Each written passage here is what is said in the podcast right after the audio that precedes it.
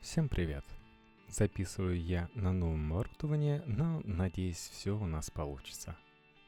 Что меняет участие в выборах, которые ничего не изменят? Спорят Олег Кашин и Глеб Павловский для слон.ру. Да, я обещал ничего такого не записывать, но все-таки завтра важное событие. Думская избирательная кампания 2016 года стала самой неинтересной в истории – Избиратели свыклись с мыслью о том, что выборы ничего не решают. В новую Думу однозначно проходят те же четыре привычные партии, что и в предыдущую. В чем тогда смысл процесса? Слон Магазин попросил изложить свои аргументы по этому поводу журналиста Олега Кашина, который не пойдет на выборы, и политтехнолога Глеба Павловского, который пойдет. Олег Кашин. Вот он недоверие – Разумеется, выборы могут и должны быть интересны очень многим людям и социальным группам.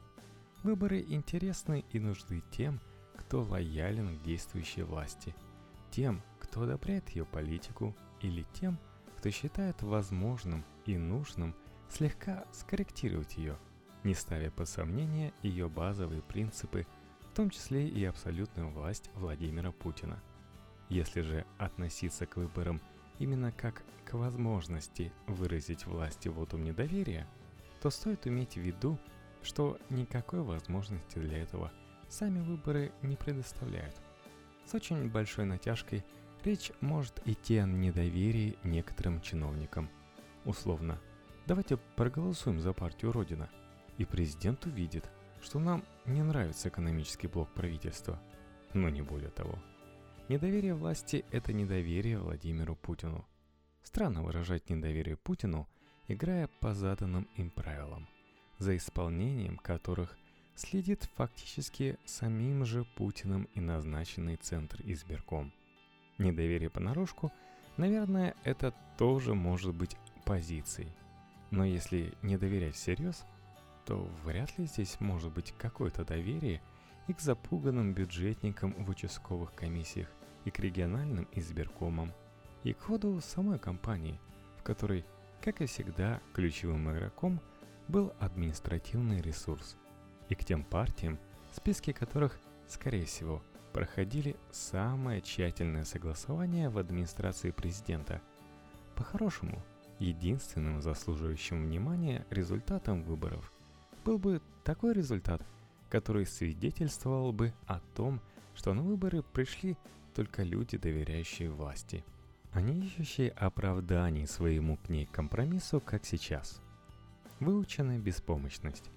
Еще со времен Болотной этот старый психологический термин встречается и в статьях о российской политике. Выученная беспомощность – это когда человек может изменить свою жизнь к лучшему, но ничего для этого не делает.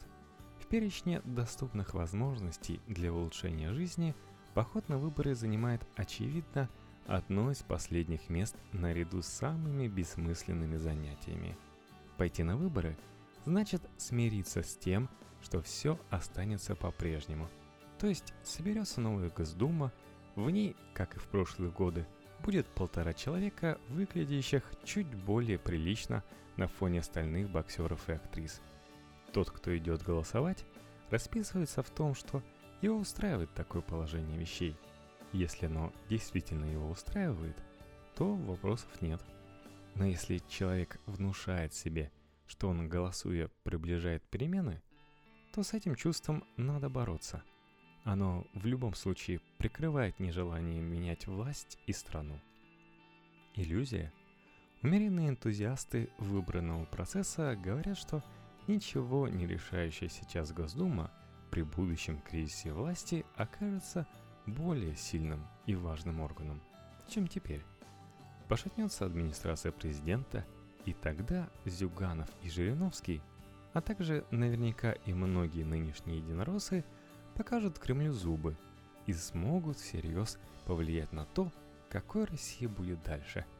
Они будут показывать зубы, а где-то в заднем ряду будет сидеть одинокий Лев Шлосберг – который в выключенный микрофон воскликнет «Позвольте». Не стоит искать институты там, где их нет. Государственная дума вся спроектирована так, чтобы она не могла претендовать ни на что, кроме своего нынешнего положения филиала администрации президента. Да, возможно, при очередном перераспределении нагрузок во власти роль этих 450 случайных людей несколько возрастет. Но это само по себе будет такое явление, которое на Украине называют зрадой. В самом деле, вот уж торжество демократии, когда власть администрации президента отступает перед отобранными и отфильтрованными именно ею депутатами. Спорах о Госдуме часто звучит сравнение с Советским съездом народных депутатов.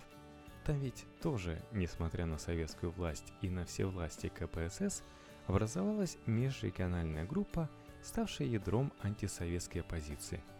Но, вспоминая советский парламент, стоит помнить, что он был сформирован не вопреки воле верховной власти, а наоборот, строго в соответствии с ней.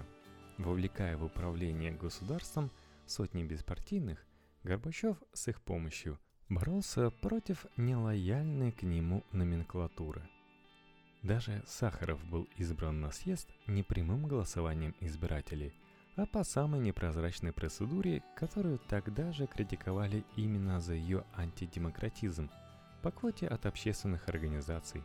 В случае Сахарова это была Академия наук. Да и сами межрегионалы были очень условными оппозиционерами. Вполне системные ректоры вузов Юрий Афанасьев и Юрий Рыжов, номенклатурные журналисты – Виталий Коротич, Михаил Полторанин, Юрий Черниченко, крупные советские ученые, Алексей Яблоков Виктор Пальм. Сугубо лояльные тогдашнему Кремлю люди, из которых только единицы в 1991 году сумели стать властью в новой России. Остальные остались где были. Если и есть тут какая-то параллель с Госдумой, в которую могла бы войти оппозиция, то эта параллель не обещает оппозиции ничего хорошего. Легитимация и укрепление существующей системы.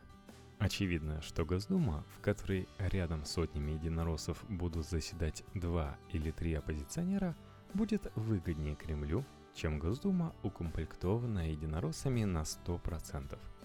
100% Единой России, и все понимают, что перед нами что-то вроде Туркмении. Тоталитаризм, как он есть. Спорить не о чем. Но если посреди этой Туркмении воткнуть хотя бы одного оппозиционера, все подумают «О, действительно, мы видим, что выборы прошли честно, и что в России в парламенте представлена оппозиция. Если бы в России была диктатура, оппозиционных депутатов в ней, конечно, бы не было. Этот трюк, назовем его «Эхо Москвы», освоил даже неповоротливый Александр Лукашенко, у которого по итогам недавних парламентских выборов – тоже впервые за много лет образовалось несколько оппозиционных депутатов. И теперь критикам Лукашенко стало труднее называть его последним диктатором Европы. В самом деле, какой же он диктатор, если у него оппозиция в парламенте? Имитация демократических институтов. Диссиденты говорили советской власти «соблюдайте вашу конституцию». Советская власть обижалась и сажала диссидентов в лагеря и психушки – Почему обижалась советская власть? Потому что она была идеологизированной, и вопросом выживания для нее было хотя бы внешнее соответствие ее дел и ее словам. Государство Владимира Путина лишено таких комплексов. Оно менее лицемерно, чем советская власть, и более цинично. Вся государственная философия современной России укладывается в мошенническое «их там нет». Будь то российские войска на Украине, или эмиссары от администрации президента в партиях. Парламентаризма в России нет. Вместо него существует имитационная структура, даже формально, по Конституции, ограниченная в возможностях практически до нуля. Наверное, власти нужно какое-то поддержание этой имитации. Ну, чтобы совсем уж демонстративно не плевать в лицо гражданам. Наверное, власть не откажется от добровольных помощников – которые, добиваясь мандатов и в случае успеха заседая в охотном ряду, будут обеспечивать видимость парламентаризма там, где его нет. Это логично с точки зрения власти, но нам-то это зачем? Недоформулированность общественного договора. В одном из споров о выборах россиянин, живущий в США, возразил меня с помощью примера из личной практики. Я, пишет он, спрашиваю американцев, собираются ли они на выборы. Они удивляются и говорят, что да, конечно, ведь право выбирать себе власть наши прадеды завоевали с помощью оружия в руках. На самом деле, это лучший аргумент против российских выборов. У нас-то о предках, завоевавшей власть с оружием в руках, может говорить только Татьяна Юмашева, да, дети-внуки офицеров Таманской и Кантемировской дивизий, чьи танки в октябре 93 года, собственно, и обеспечили России ее нынешнюю конституцию и политическую систему.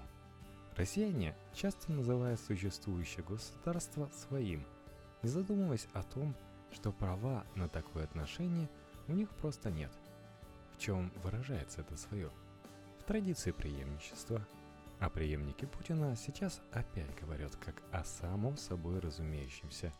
Конечно, следующего президента России выберет Путин, а не народ.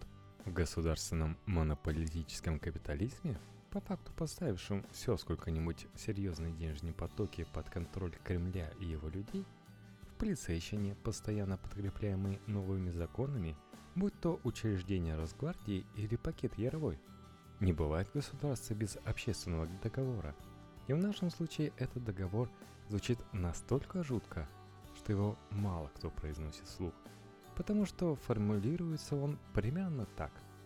Вы, граждане, всегда будете подчиняться власти, и права возразить у вас нет. А если возразите, то вас уволят с работы, посадят в тюрьму, и это еще мы стрелять не начали. Хотя бронеавтомобиль-каратель у нас есть. Российское государство по отношению к обществу занимает подавляющую позицию, обеспеченную репрессивным аппаратом и почти тотальным контролем над экономикой. И степень отчужденности правящего класса от граждан сегодня в России настолько огромна, что сравнивать нашу страну стоит не с Соединенными Штатами, а с Южной Африкой времен апартеида. И если это не бросается в глаза, то только потому, что две части общества, угнетающие и угнетаемые, принадлежат к одной расе. Называли ли черные граждане Нью-Йорк это государство своим? В году это в 1968. Закон сохранения в политике. Это очень простой закон. Чем больше кружков в Доме пионеров, тем меньше подростков шатается по улицам. Чем больше критиков власти вовлечено в системную деятельность, не несущую власти никаких угроз, тем меньше критиков власти остается в свободном общественном пространстве, будь то пространство политических дискуссий или уличной борьбы. Сил у недовольной Кремлем части общества немного. Растрачивая их на игру по правилам власти, оппозиция сама лишает себя возможности задавать собственные правила. Конечно, это тоже может быть сознательным решением оппозиционных лидеров, но по крайней мере хотелось бы, чтобы они сказали об этом вслух – они делали вид, что борются с системой, встраиваясь в нее. Глеб Павловский. Отсутствие шансов – невроз, а не аргумент. Психоаналитикам известно, что состояние, описываемое клиентом «доктор умения шансов» – распространенный синдром. Он обогатил не одно поколение психотерапевтов. Шансы или их отсутствие крайне важны для политика – у рядового избирателя сегодня этой альтернативы нет. Он играет в другую игру. Избиратель сегодня не принимает решение сохранения либо упразднения существующего режима. Избирателю не угрожает риск ошибиться и выбрать российского Трампа. Наш коллективный Трамп уже в Кремле. Собственно, речь об одном – возвращаться гражданину в политику или нет. Пойдя на выборы именно сейчас и именно при данных обстоятельствах, гражданин заявляет о входе в политику. Это ход Е2 и 4. Вся игра впереди. Но это уже его игра. Седьмая дума – это переходная дума переходного периода. Это дума следующего президентства. Она захватывает весь срок президентской кампании и полсрока полномочий президента 2018 года – Думе придется обсуждать проблемы этого переходного периода, даже если она попытается уклониться. В состоянии вне политики, в которую мы охотно и добровольно вступили 15 лет назад, стало слишком опасным. Мы попали в состояние, где президент и верховный главнокомандующий лично утверждают число сигарет в пачке. Переходный период, в который мы вошли, имеет разнообразную и, конечно, рискованную повестку. 18 сентября 2016 года голосующий открывает свою личную игру, заявляя себя участником кампании по выборам президента. Проявить политическую солидарность. Я ничем не обязан ни кандидатам, которые мне симпатичны, ни сборщикам подписей, ни волонтерам-наблюдателям на участках. Я не просил их стараться ради меня. Они сами пришли их стоит поддержать, ведь нам скоро понадобится горизонтальная солидарность. Личное голосование на выборах 2016 года – это восстание против кураторов. Да, это скромный бунт. Но вход в политику начинается с того, что свою политическую позицию курируете вы, а не власть. В Кремле до сих пор верят, будто выборы – это их проект. Партия дивана – важный партнер в этом деле – особенно сегодня. Это миллион нестоявшихся избирателей. Новое большинство неизбежно, но большинство всегда ответ на вызов меньшинства. Только требовательное меньшинство получает шанс создать большинство. И вы можете его вызвать, спровоцировать, потребовать и настоять. Засчитать меньшинство. Пройдут ли пятая и шестая партии в Думу – Сегодня нам почти безразлична такая арифметика. Естественно, что прохождение любых двух фракций в Думу сломает механизм управления ею. И не важно, что те ничего на первых порах не смогут провести. Но сегодня и это маловероятно. Вероятность ничтожна, как ваш голос. И как ваш голос, она имеет шанс реализоваться, либо нет. Россия – страна меньшинств – чтобы будущее большинство было политически вменяемым, ограниченным и счетным, счетным должно стать сегодняшнее меньшинство. Простой способ сосчитать свое меньшинство – пойти на выборы и проголосовать. Немедленный результат также возможен. Материк подавляющего большинства подтаял, и навес может рухнуть хоть завтра. Партия, имеющая представительство в Думе, может выдвигать своего кандидата в президенты – не собирая добавочных подписей. Поддержать своих.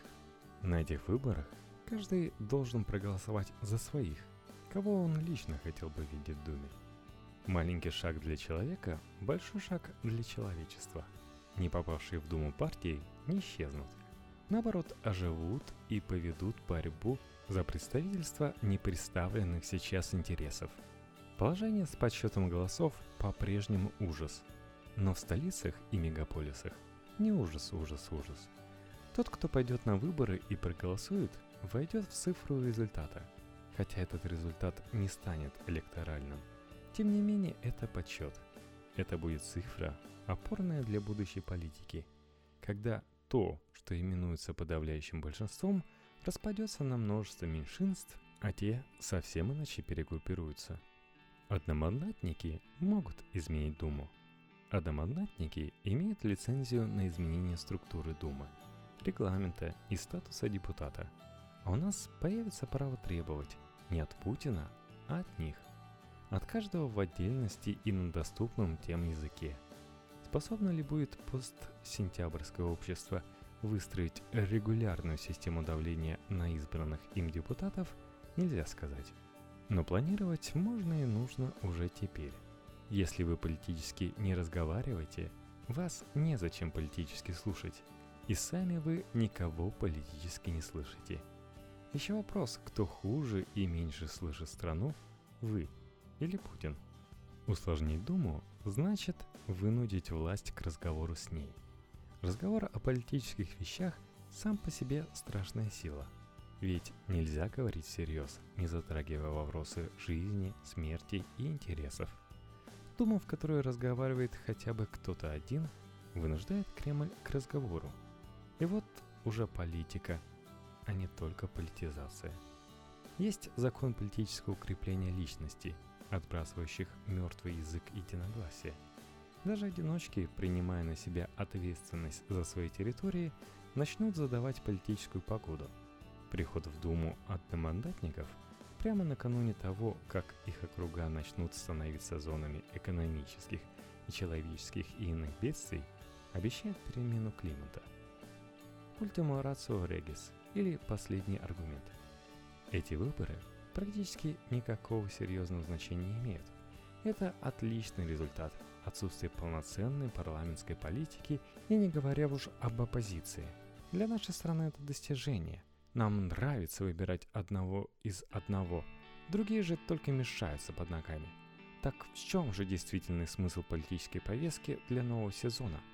В том, что России надо стремительно готовиться к войне. Александр Дугин, 1 сентября 2016 года. Эта цитата – хороший мотив пойти на выборы.